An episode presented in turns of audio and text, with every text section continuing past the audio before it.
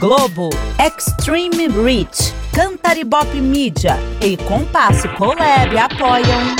Nosso comerciante, por favor. AppCast, o podcast da App.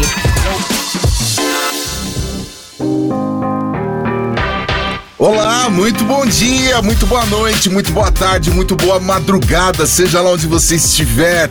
Que bom ter você aqui de volta com a gente na edição de número 81 do AppCast. Aqui é o Alexandre Lupe, falo direto dos estúdios da Compasso e hoje tem um bate-papo muito legal aqui, só para variar um pouquinho, né? Nessa edição de número 81, na qual eu já chamo aqui a minha amiga Mari, que faz tempo que a gente não se fala. Nem por aqui e nem e, e muito menos por mensagem. O que tá acontecendo com a gente, gente Mari? Nós estamos céu. nós estamos frio, Mari. Nós estamos frio. Não, vou começar a te encher o saco então. Saudade de você, Lupe, saudade da PPcast. Gente, tô aqui de volta no dia 8 de março. É um dia importante. Agora, ô Mari, sabe quem tem me mandado bastante mensagem e 90% dela é puxão de orelha? O Adão? É esse cara aqui, exatamente. Adão Casares, boa madrugada, boa noite, bom dia, tudo bem com o senhor? Bom dia, muito bom estar aqui. Queridos, hoje o assunto do nosso AppCast 81 você conhece alguém que ficou tão comovido com uma, alguma ação promocional que passou a pesquisar sobre a marca, ou até mesmo consumir? Bem, esse alguém pode ser eu, Adão, a Mari e você que está aí ligado aqui no AppCast. Essas ações promocionais são uma das muitas alternativas que o campo do live marketing oferece. Essa área abrange atividades de comunicação entre as marcas e os consumidores, de modo a gerar uma interação ou o famoso engajamento. Tais ações têm como objetivo a construção da marca, vendas e a fidelização do cliente. A edição número 81 do AppCast traz dois convidados para explicar mais sobre esse universo. Né, Denise? Bom dia, obrigada pelo convite. É uma honra e um prazer estar aqui com vocês. Todos, todos os dias são nossos, né, Mari? Todos os dias são nossos, isso mesmo. A Denise de Cássia, da Casa 96, e também tá lá junto com a Ampro, do Alexis Pagliarini. Tudo bem, Alexis? Como é que você tá? Muito bem, Ale, obrigado aí ao Silvio, a, a você, Mari e o Adão, pela oportunidade de falar um pouco sobre live marketing aqui, que é, enfim, um assunto que a gente gosta muito de falar e que é muito importante para o universo de marketing. Legal, bacana. Ô Mari, manda lá a primeira pergunta aí pra gente. Olha, vou fazer a pergunta, mas vou começar com um disclaimer, porque hoje é Dia das Mulheres e a gente da app escolheu não fazer nada sobre o Dia das Mulheres hoje, porque na nossa reunião de pauta de janeiro a gente já falou que a gente aborda diversidade aqui é todo mês, é sempre. Isso está na nossa pauta recorrente, não é só no dia 8 de março, tá? Então, hoje é live marketing, mas Dia da Mulher é todo dia. É... Apoiada, mãe, apoiada. Vamos lá. Agora sobre live marketing. A gente está voltando aí os eventos, e aí eu queria a opinião da Denise e do Alexis, como que as marcas vão voltar né, a tornar os eventos atraentes? Porque eu ouço algumas pessoas dizerem, ai, que preguiça de ir em tal lugar, ai, vamos fazer online isso, ai, tão prático online. Como é que a gente vai fazer com que os eventos voltem a ser atraentes? Começar com a Denise. Bom, essa sua primeira pergunta já é bem pós-pandemia, né? Eu acredito que o, grande desafio que a gente tem agora é essa reaproximação do público, né? Porque nós ficamos dois anos sem evento, dois anos com alguns eventos com capacidade reduzida, e a gente precisa mostrar para o consumidor que esse contato pessoal, essa experiência com a marca é muito rica. E a gente vai ter o Lola, né? Daqui a algumas semanas que vai mostrar isso. Ontem eu estava vendo aquela matéria da nova área de experiência da Globo que inaugurou ontem, né? No shopping, que também mostra isso, né? Ou seja, você vê a Globo também reaproximando do público, né, mostrando essa experiência com o consumidor. Acho que o Alexis também, né, Alexis, em eventos tem bem essa pegada de o que, que a gente pode fazer de volta com o consumidor, mostrar para ele o quanto é legal ele viver essa experiência. É, eu, eu, acho assim, o presencial, o virtual, o, o híbrido, é, quer dizer, depois dos dois anos de pandemia, o mercado conseguiu absorver formas de fazer conexões com as pessoas e não presenciais. Então, eu acho que tem características de eventos que você vai continuar fazendo totalmente virtual, por exemplo, uma reunião de conselho, uma reunião periódica de diretoria. Antigamente tinha aquelas reuniões que o pessoal das regionais todas viajavam para a matriz e tal. Eu acho que essas reuniões, puras e simples, periódicas, que são constantes, elas talvez continuem virtuais porque funcionam bem e a interação ao vivo ela não é tão relevante assim. É relevante, mas não tão relevante. Agora, os eventos, por exemplo, a Ade falou do, do, do Lollapalooza, por exemplo, é, Stock Cars, os estádios de futebol cheios, feiras, exposições, convenções de vendas tal. Existem eventos que está todo mundo louco para que voltem, porque não aguentam mais essas experiências intermediadas por uma tela. Então, eu acho que tem, de um lado, a praticidade de você fazer reuniões mais funcionais, vamos dizer assim, encontros mais funcionais, continuarem pela praticidade das telas, mas aqueles eventos que você quer provocar uma interação maior, quer provocar uma experiência mais rica, o virtual não substitui. Você precisa do presencial. E existe uma demanda reprimida para isso. Tanto é que a gente vê um aquecimento agora no mercado. É, eu tenho conversado com o pessoal de espaços de eventos tal, deu uma aquecida muito importante. E à medida em que se flexibilize toda a questão da pandemia, né, já estão agora no Rio, já estão abolindo a máscara, até em ambientes internos. Em São Paulo já estão acenando com a possibilidade de abolir a máscara para atividades externas.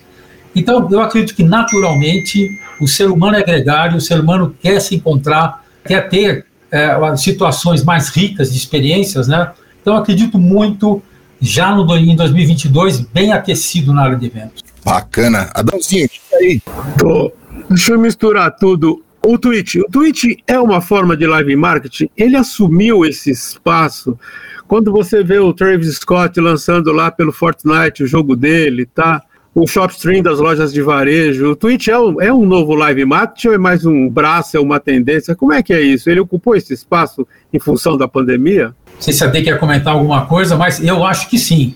Eu acho que todo esse ambiente aí do tal metaverso, se você consegue é, é, é, provocar interações ricas, só que no ambiente, né? Por exemplo, no caso, você citou o show do Travis Scott, por exemplo, no, no Fortnite, né? Ele tinha dia e hora para acontecer dentro do ambiente de um game, que é uma forma totalmente inovadora de você fazer um evento acontecer, mas ele tinha dia e hora para acontecer, né? É, então, eu, eu, eu acredito que isso sim é live marketing, ele acontece ali agora, só que é um ambiente diferente. E eu acredito muito no mix dessas coisas, entendeu? No, no híbrido mesmo. Eu acho que o mundo é, vai ser cada vez mais híbrido. Nós vamos mesclar atividades é, presenciais com, com o digital, com o online. Né? É, eu acredito, Casares, que assim, o principal objetivo do live marketing é materializar uma experiência do consumidor. E como a gente faz isso são meios, e os meios mudam a cada instante. Então, assim, eu posso usar um evento presencial, eu posso usar o Twitter, eu posso usar um espaço, eu posso fazer uma ativação. Os meios estão sempre mudando, como daqui a pouco eu vou estar usando o meio metaverso, né? Então, eles estão sempre em evolução de acordo com as novas tecnologias. E cabe a nós, né, planejadores do live marketing, irmos sempre atrás desses novos meios. Bacana. O Mari, Oh, oh, Denise, pegando o gancho que você começou a falar sobre o, o, live marketing e aí essas plataformas como ferramentas, quais os principais pilares do live marketing? O que, que não pode faltar uma boa experiência de live marketing? É, o que a gente sempre fala é a experiência do consumidor, né, ou do cliente. Essa acho que é o principal pilar, né? E aí eu vou usar meios e ferramentas diferentes de acordo até com o budget ou com o objetivo. Então, antes eu fazia só evento, só promoção, só ativação. Hoje eu já vou num live commerce, hoje eu vou no digital, hoje eu vou no metaverso, hoje eu vou no Twitter, né? Então, acho que o principal pilar, no meu ponto de vista, é proporcionar essa experiência do consumidor, né? Ou seja, onde o consumidor está para eu ter com ele uma relação direta de produto, serviço ou marca, né? Eu preciso sempre provocar essa experiência, que acredito que é a grande diferença da mídia tradicional, né? Eu preciso gerar a experiência que aproxime o consumidor do meu valor ou da minha marca, para ele experimentar mesmo. Para mim, acho que é a principal ferramenta, mas acho que o Alexis pode completar. É, o que a gente convenciona dizer na Amplo lá, dos pilares fundamentais do live marketing, é um, guarda-chuva que tem embaixo promoções, né, promoções de vendas, ativação de marcas, trade marketing, o, programas de incentivo né, motivacionais e os eventos. Então, esses são, assim, vamos dizer, os pilares convencionais, vamos dizer assim. Só que hoje, você tem esses limites, eles estão ficando muito tênues, né? Tem atividades que você vê ganhando prêmios nos festivais internacionais, você tem dificuldade de definir que atividade é aquela. Na verdade, eu acho que o desafio do profissional de marketing, de quem presta serviço de marketing, é encontrar a melhor solução para impactar aquele público, envolver, engajar, emocionar e trazer ele para a marca, né?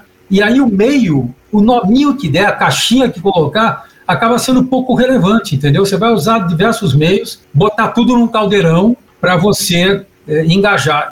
Quer dizer, eu quando comecei lá atrás na propaganda, né, na DPZ, pô, a coisa era mais fácil, né? Faz um belo comercial, gasta uma puta grana no comercial, bota em horário nobre na Globo, aí faz aí uns anúncios na, em mídia impressa, material colateral, outdoor, e vai dormir que já fez o seu trabalho. Hoje em dia, o mix de atividades é enorme. Então, assim, os pilares são esses, mas eu acredito que as soluções elas acabam tendo outras roupagens à medida que o tempo passa. Você vai se adequando, transformando a sua atividade, né?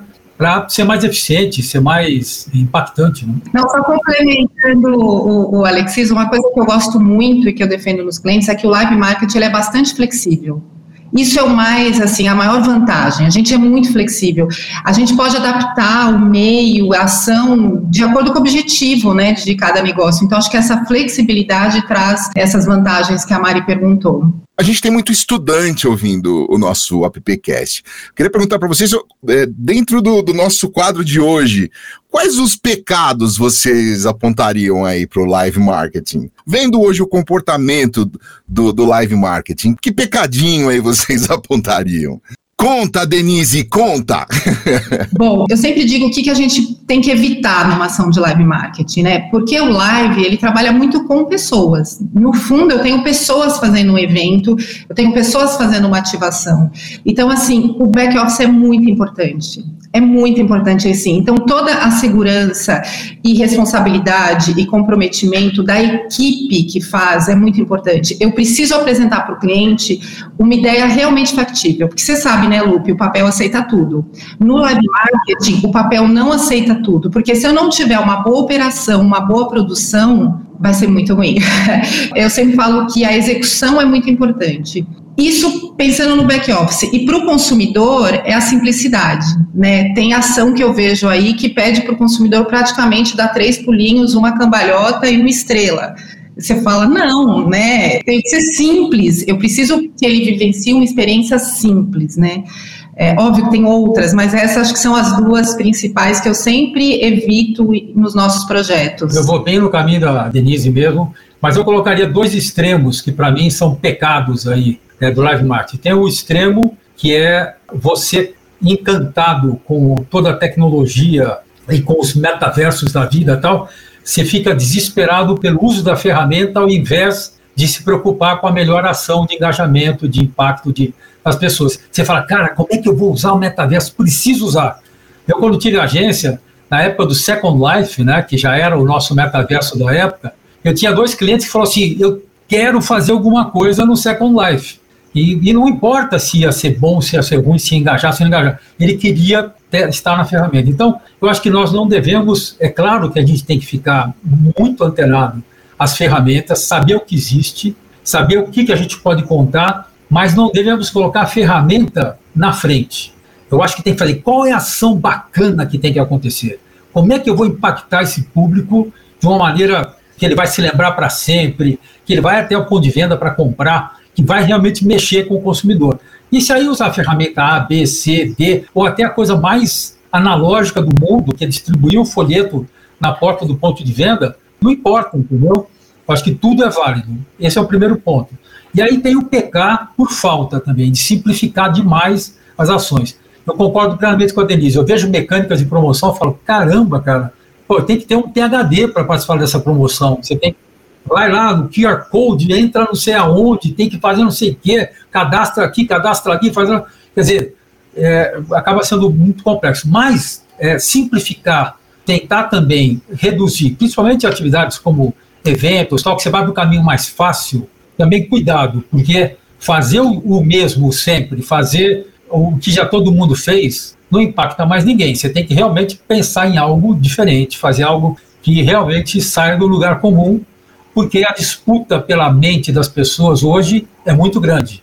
Nós somos impactados com milhares de mensagens todos os dias, redes sociais, enfim, todos os meios. Então, é, eu acho que são esses extremos. Não se encantar demais com a tecnologia, mas tem que estar totalmente sintonizado a elas e também não procurar a solução mais fácil de primeira, já fazer aquela coisinha que todo mundo já fez, sabe que não vai ter erro tal, e não se arriscar. Acho que tem que ter aí, encontrar né, uma forma de impactar originalidade também as pessoas. Deixa eu complicar a vida deles. Deixa live marketing. Então, eu tenho pessoas ali ao vivo. Aí, de repente, teve a pandemia. Aí você tem o streaming que, de certa forma, judia muito da vida dos cinemas e judia muito do canal a cabo. Eu mesmo passei a assistir futebol no YouTube, né? Você não acha que o metaverso vai judiar muito de vocês? Ou ele também faz parte do conjunto? Porque o metaverso vai possibilitar que eu aqui de casa participe de uma certa forma de um show do YouTube lá em um lugar que está na moda, em Kiev, né? Como é que fica essa história, né? O metaverso vai tomar esse espaço? Porque eu não preciso mais estar lá. E o live indica que a pessoa deveria talvez estar lá. Como é que se junta esse metaverso nessa história aí? Bom, é super legal essa sua pergunta do metaverso, porque eu acredito que o metaverso é um novo meio. Como a gente já teve o Second Life, como a gente tem o Twitter, como a gente tem outras formas. E eu, e eu comprei o óculos do Facebook para entender melhor, Casares, o metaverso, né? É, fiquei semana passada aqui várias madrugadas navegando. E eu fiquei tão feliz porque eu falei, gente, a mesma coisa que eu faço hoje no PDV, eu posso fazer no metaverso. Eu posso incentivar a pessoa a comprar um produto e ela receber um budget, alguma coisa dentro do metaverso, ter alguma experiência diferente do metaverso. Então, assim, a essência é a mesma. É eu oferecer uma experiência para o consumidor e eu posso oferecer essa experiência no metaverso como meio. Né? Óbvio que a gente ainda está engatinhando no metaverso, mas eu fiquei até mais tranquila quando eu entendi melhor esse novo universo do metaverso, porque a experiência pode continuar, que é a nossa essência de live marketing, né? A gente faz comunicação e a gente gera experiência para o consumidor. Isso pode continuar lá. Não sei se foi muito simplista, Alexis, acho que você pode completar, mas eu acredito que a gente vai continuar fazendo aí a nossa experiência. Não, é só, é só você observar. Por, por que, que as pessoas vão ao Lula Palusa, por exemplo? Eu fui gerente de promoções e eventos da Coca-Cola. E eu ia a todo tipo de evento que você pode imaginar, porque aqueles que não eram da Coca-Cola, eu era convidado para ir e tal. E eu observava muito a reação das pessoas, por exemplo, num grande show. Você vai ver metade da galera de costas para o palco. Porque o grande lance de estar lá é estar lá, viver uma experiência por inteiro ali, que é física tal, que isso acaba sendo muito mais importante. Então, eu me lembro que três anos atrás eu, tive na, na Disney para aquela atração que nem é nova mais, na época era nova, que é o Avatar, lá, não sei se vocês já foram. Que você fica numa fila de quatro horas, sem brincadeira, acho que até hoje ainda é. Você fica numa fila de quatro horas, e a hora que chega na principal atração do Avatar, que fica lá no Animal Kingdom, você sobe um praticável lá, que é totalmente virtual, você põe o óculos e você vive uma experiência de voar num daqueles animais alados lá do Avatar, que é do cacete, maravilhoso. Cinco, sete minutos de experiência, aí você vai embora para casa. Só que eu peguei um avião, fui até Orlando, paguei o ingresso, fiquei numa fila de quatro horas para subir num aparato que podia estar no shopping Morumbi aqui, porque era totalmente virtual. Por que, que as pessoas vão até lá? Porque ela instagrama desde o momento da viagem que ela sai, até a fila que ela está passando, até a experiência que ela está vivendo no meio daquilo lá, e quer contar para as pessoas que ela esteve lá. Estar lá é muito importante, embora a experiência poderia ter acontecido totalmente virtual. Ninguém vai a um show, na minha, na minha ideia, só para ver o show. Só aqueles chiitas que ficam lá grudados no palco, desesperados, chorando quando a artista está lá. É, mas as pessoas vão lá para viver uma experiência como um todo. Agora eu faço um contraponto. O que me assusta, até escrevi sobre isso. Tem muita gente, muito nerd e tal, que talvez venha a preferir viver a vida de um avatar do que a vida dele próprio. Então eu fico imaginando um cara lá na sua poltrona, todo largado, né? Aquela cena típica de batatinha frita, de salgadinho, e tal. O cara veste um avatar bonitinho, vai viver a sua experiência, vai poder até ter sexo, fazer sexo né, dentro do, do metaverso, porque as experiências sensoriais vão ser possíveis, eu acho que vai ser logo. Né? Então o cara faz o seguinte: pô, por que, que eu vou sair de casa mostrar essa minha cara feia aqui? Mostrar como eu sou nerd, como eu sou. Eu vou viver esse mundo da fantasia, e aí eu acho sim que há um grande risco. Eu acho até que já existe hoje gente que confunde a vida, a first life com second life, né? Só para fazer um paralelo com o second life lá. Então. É só ver o golpista do Tinder. Vamos ter muito golpista de Tinder no metaverso, né, gente? Exatamente. Mas eu tô vendo assim, o golpista do Tinder sem aparecer nos grandes hotéis luxuosos, sem aparecer nos restaurantes, sem pegar jatinho nem nada. Ele vai ficar na sua poltrona e ele vai viver aquelas experiências com a pele que ele desejaria ter encontrando pessoas que também estão com peles que são bacanas, atraentes, e vão viver uma vida paralela. Né? Será que isso é, vai ser saudável, né? Marisita, vai lá. Então, vocês estavam falando das ações e sobre as ações, né? A questão de ferramentas e tal, mas e a questão da reverberação? Porque hoje tudo parece que para medir o sucesso né, de uma ação, de uma campanha, tudo tem que reverberar no hashtag Twitter, hashtag Instagram, marque aqui, tudo tem que reverberar nas redes sociais. Vocês acham que o sucesso de uma ação de live marketing, eh, os KPIs tem que ser este, gente? Como é que vocês veem essa questão? Pode começar, Alex, que eu sou um pouco. Pode começar, que eu tenho uma opinião forte sobre isso. Eu acho que tudo aquilo que rola nas redes sociais, quase tudo tem uma origem em alguma coisa física. É, o que você posta no Insta, a dancinha do TikTok, ou as coisas, quase tudo, uma grande percentual de tudo que você posta tem origem em alguma atividade que aconteceu. A gente chama da, né, das ações instagramáveis tal. E você proporcionar para as pessoas é, as experiências que ela vai gostar de retratar e aí sim fazer repercutir lá. Então, eu acho que essas ferramentas elas são grandes aliadas das atividades é, presenciais, porque elas dão uma quilometragem maior, repercutem, alcançam um público muito maior, mas elas têm base numa ação física, uma ação que aconteceu de fato presencial, grande parte delas, nem todas. Não, super mas concordo com o ponto isso. do Alexis. É, e acredito que depende muito, Mário, da métrica, do objetivo e do planejamento inicial. Porque tem ação que a gente faz, a gente também trabalha não só com B2C, a gente trabalha muito com B2B também, né?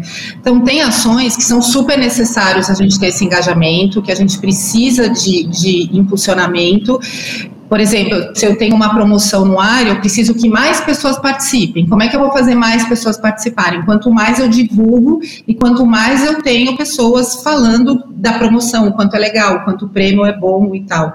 E tem ações que eu não preciso, né? E tem ações que eu falo, não, essa ação aqui é específica para um nicho, então dentro desse nicho eu vou fazer dessa forma. Eu acredito que tudo em live marketing, todos os planos que a gente faz, todas as campanhas de comunicação, dependem muito do objetivo inicial né, do que a gente traçou para aquela campanha.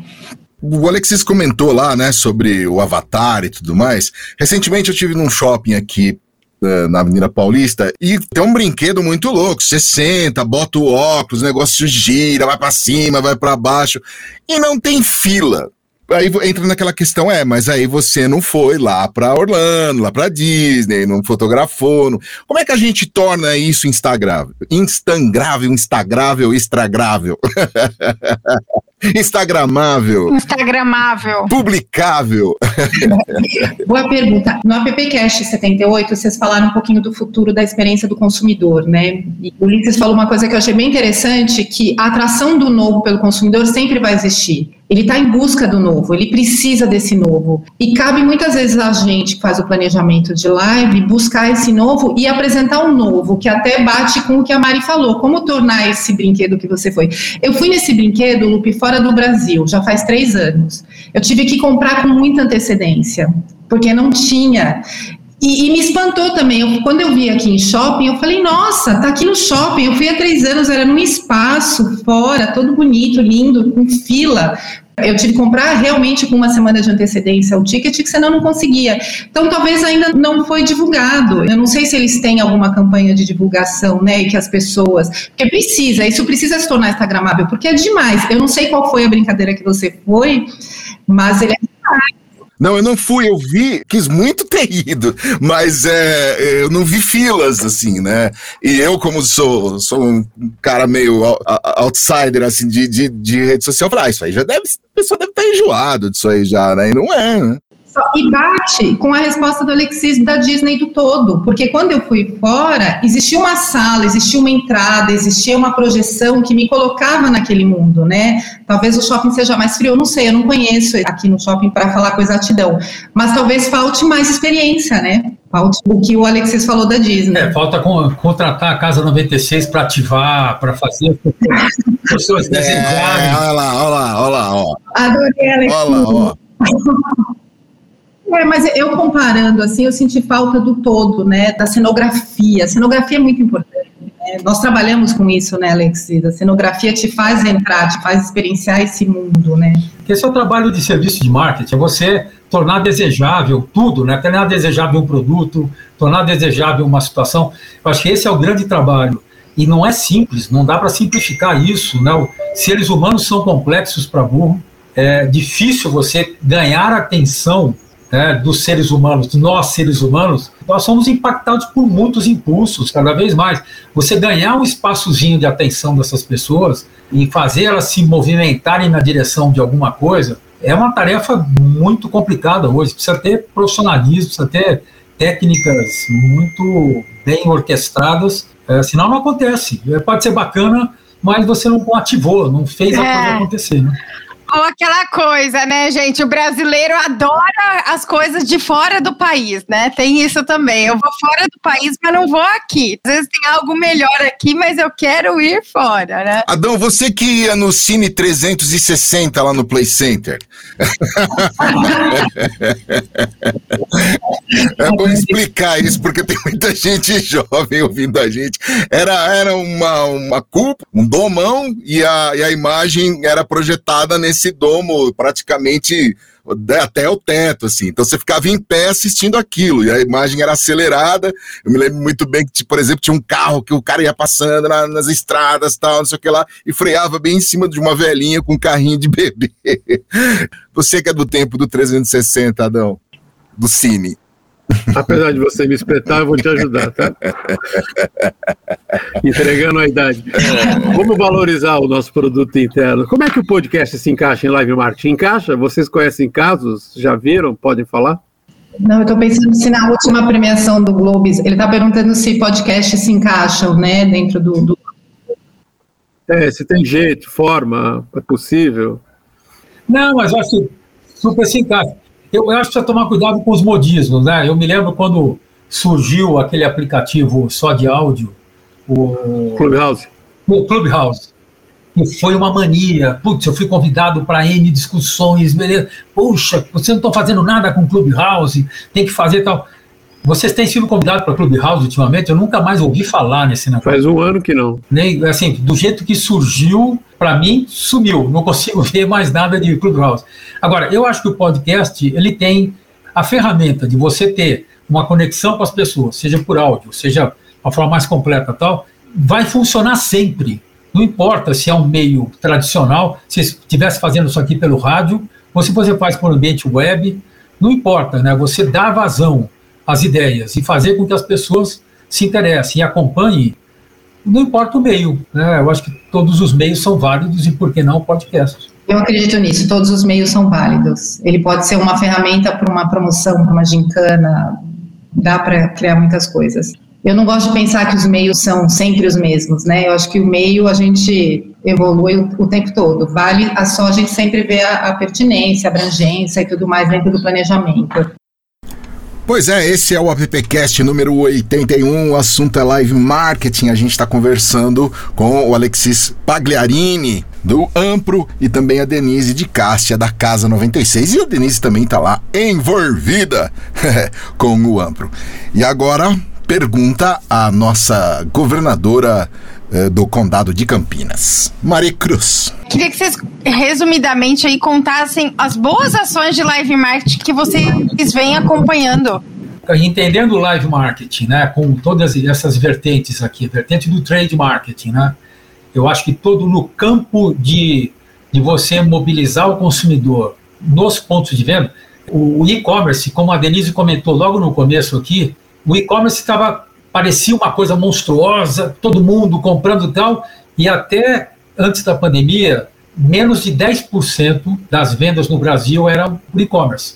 Com a pandemia, isso se acelerou muito rapidamente, porque quem não fizesse ia realmente morrer, e hoje nós alcançamos 20% né, das vendas por e-commerce. Então, toda essa história que tem em torno das redes sociais, né, que é o, o social commerce, e você aproveitar mais as redes sociais para fazer mecanismos de venda tal, eu acho que é um campo bastante importante para a gente ficar muito de olho, porque você engaja a pessoa, ela se, se envolve com aquilo que ela está vendo, de repente fala, cara, sabe a roupa que a Mari Cruz está vestindo? Você pode comprar essa roupa aqui, olha, clique aqui, vá para um site tal. Enfim, tem aí um campo a ser explorado enorme. E assim, e os eventos na condição de híbrido, eles também abriram um espectro muito mais amplo e muito mais complexo. Uma coisa que eu queria salientar aqui é a necessidade de profissionalismo desse momento dos eventos, porque você tinha aquele evento que, sabe, aquele seu sobrinho jeitoso que fazia festa na escola, fala, pô, esse garoto aí vai fazer evento legal, então. Hoje não dá mais para brincar desse jeito, porque você, primeiro, o híbrido veio para ficar, você vai fazer o presencial, mas você vai também gerar em streaming aquele conteúdo, você tem que ter uma ferramenta, uma plataforma de streaming bacana, robusta e também atraente por si só. Então, se o checklist da atividade já era extenso, agora é mais ainda porque você acrescentou todo o lado virtual ao que já era presencial. Então, fazer live marketing hoje é coisa para profissional, entendeu? O lado bom, entre aspas grossas aqui, da pandemia é que, é que eu costumo dizer que é um efeito darwiniano, né? Acaba obrigando as pessoas a se adaptarem e acaba também sendo um, um ambiente de depuração, que não tinha substância, que não tinha estrutura tal, acabou ficando pelo caminho. Triste, mas é verdade, é assim mesmo, né? É, é uma questão de adaptação, de profissionalismo, de investimento, né? Que as grandes agências têm, né? Então, o que eu vejo agora, em 2022, deverá ser um ano bom para o live marketing, é a importância do profissionalismo e da estrutura, de você separar o joio do trigo, separar os curiosos daqueles que realmente sabem fazer. É, eu queria só completar, é, Lupe Mari, com a questão de promoções. Né? O Brasil aprova por ano mais ou menos 5 mil promoções na SECAP. É um volume muito alto. E logo que entrou a pandemia, a gente teve uma queda. Mas em 2021, a gente já bateu recorde de novo de número de promoções autorizadas. Ou seja, porque a promoção ela é digital. Eu compro um produto, ou no PDF físico online, eu cadastro no site concorro a prêmios, né? É, diferentes tipos de prêmios. E o ano passado a gente bateu recorde. Então a gente teve um número muito expressivo de promoções autorizadas pela SECAP. Isso é um ótimo sinal, né? Já mostrou a retomada, porque eu precisava fazer alguma ação de live marketing. Então acho que, que essa retomada já começou para a gente em 2021 na área de promoções. É uma coisa interessante também, né? Você perguntou quais são os exemplos que a gente tem por aí e tal. A gente acabou de ver os cases vencedores do M&A é, Globes, né? Que é o pai do nosso Amplo Globes Awards aqui. O Amplo Globes Awards completou 21 anos, batendo recorde de inscrições no ano passado e tal. Ele é, faz parte do M&A é, Globes, né?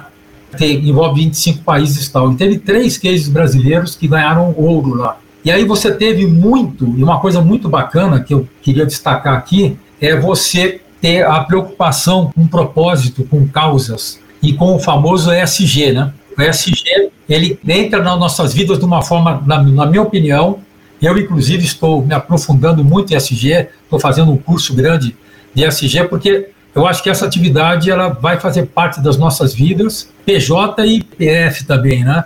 Por exemplo, né, o case da segunda pizza, lá que a AQM performa ganhou ouro nesse, nesse internacional e já tinha ganho também ouro no Amplo Globes Awards, que é você é, estimular as pessoas a vacinarem pela segunda vez naquele momento. Então era Domino's Pizza fazendo a segunda pizza de graça para quem se vacinasse pela segunda vez. Então eu acho que esse link que você tem com causas sociais, né, eu acho que é muito importante. Como eu falei, eu acompanho muito o Candice Lions e este ano de 2021, mais de 70% dos cases ganhadores de Grand Prix tinha ligação com causa social. E não é por ser bonzinho, não. Por exemplo, esse da Domino's Pizza é para gerar mais tráfego, não, gerar mais experimentação, ou seja, é para vender mais, mas tem um, tem um link com uma causa social. Isso veio para ficar e eu acho que é um lado positivo, né? Da... Sim, mas é uma linha tênue também, né? Tem que saber fazer, né, gente? Porque senão corre o risco de parecer um greenwashing ou um oportunismo, né? Aliás, falando nisso, essa semana as redes sociais caíram em cima da Jade lá do Big Brother por conta que ela falou que se ela ganha, ela não quer sair do Big Brother, mas se ela ganhar, ela vai doar o dinheiro para algumas organizações aí, para algumas ONGs, né? E aí já falaram que ela estava sendo oportunista. Então é, uma, é importante, mas é uma linha muito tênue, né? Você sabe que em promoções agora, de 2021 e 2022, geralmente você ganha um prêmio, então você vai ganhar uma casa, e você vai escolher uma instituição que a empresa vai também doar uma casa, vai doar 100 mil, 200 mil reais. E pelo menos as pesquisas que eu toquei com consumidores, isso foi bem visto. Mas também tem que ser feito com muito cuidado ó, você compra meu produto e concorre a uma casa. E se você ganhar, você me indica quem vai ganhar também o mesmo valor do prêmio. Eu concordo com a Mari, é super tênue, mas se você pegar o NFR, né, que a palavra desse ano foi consciência, né? Talvez isso evolua muito esse ano ainda, para a gente conseguir fortalecer isso, né? Porque é muito importante, a gente precisa disso, desse trabalho. E quando a coisa não é autêntica, não é verdadeira, ela é flagrada rapidamente, porque as redes sociais elas são terríveis. Se você realmente tentar parecer algo que você realmente não pratica, quando você é pego, você é execrado, né? Então, eu acho que o próprio público, ele é o melhor fiscal que existe, né, das ações das empresas. Se não forem autênticas, se não forem genuínas, né, é, o próprio público identifica e fala, caramba, esse cara plantou uma árvorezinha e diz que é, tá salvando o mundo, né? Então, realmente, é preciso tomar muito cuidado mesmo, mas tem que ser autêntico. Eu acho que a palavra-chave é essa, né? Autenticidade. É fazer de verdade. Gente, eu queria muito agradecer vocês pelo bate-papo, paciência e o tempo aqui com a PP. Demais, demais esse bate-papo. É, né, Mari? Né, Casares? É, temos que fazer uma Temos foto. que fazer uma foto. É. Temos que fazer uma foto para reverberar os... nas redes sociais, é. entendeu? Peraí, é, peraí que eu vou pentear o cabelo. Peraí que eu vou pentear o cabelo. É, Vai é. colocar no nosso LinkedIn, Mari, que a gente vai fazer, tá? Sim, com certeza. Nós vamos fazer o curso do Adão, entendeu? E aí a gente vai reverberar tudo nas redes sociais. Entendeu? O Luke fez. Eu, eu, o quê? O curso? Boa. Boa, boa, boa. Pode. Eu vou fazer, Lupe, o curso pode com fazer, ele. Pode fazer, faça a propaganda aqui. Marca pessoal, pode fazer. Pode, procura lá o Casares e o Regi. Gente, obrigado demais. Denise, Alexis, muito obrigado, viu, pela presença de vocês, pelo papo, pelo tempo. Principalmente obrigado a você que nos acompanha aí há 81 episódios aqui do AppCast. Opa, tá chegando agora, bem-vindo, obrigado. Adãozinho, beijo. Beijo. Muito obrigado, muito prazer conversar com vocês. Mari, beijo. Beijo, Denise, beijo, Alexis. Um prazer conhecê-los, viu? É, prazer, meu Lupe, foi meu primeiro podcast, hein? Aê, o primeiro podcast Aê. que ninguém esquece. Vou gravar um hoje, hoje no final do dia no, no Lact. Ah, boa, boa. Depois compartilha Olha. com a gente aí. Um beijo para todo mundo, valeu. A gente se fala na próxima semana. Valeu, tchau, tchau. AppCast, o podcast da App. Acesse appbrasil.org.br.